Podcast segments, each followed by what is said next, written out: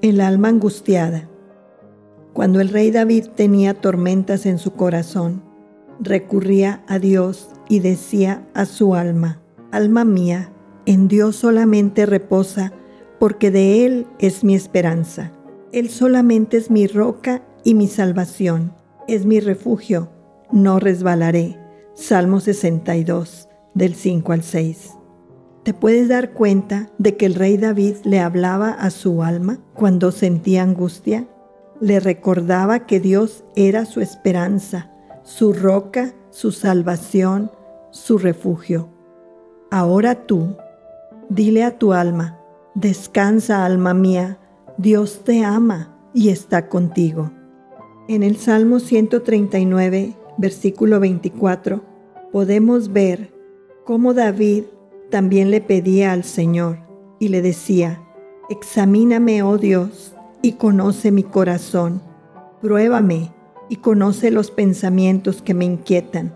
Señálame cualquier cosa en mí que te ofenda y guíame por el camino de la vida eterna.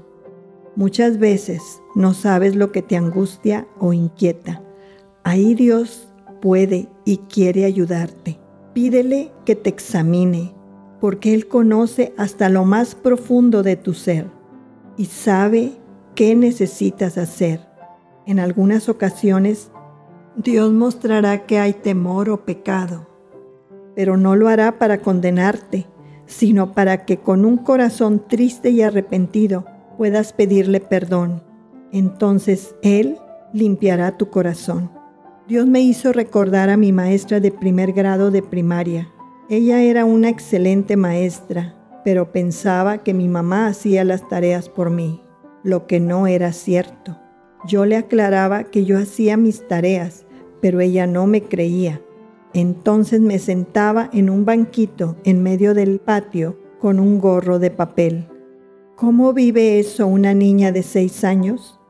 Tuve eso en mi corazón por muchos años, tantos que ya me había acostumbrado a ese pensamiento.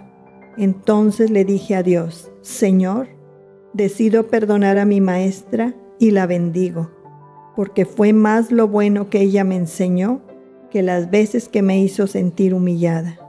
Amados, cuando no perdonamos, vemos solamente lo malo.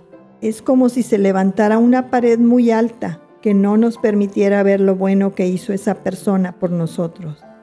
Ahora puedo decir con paz en mi corazón, que la bendigo.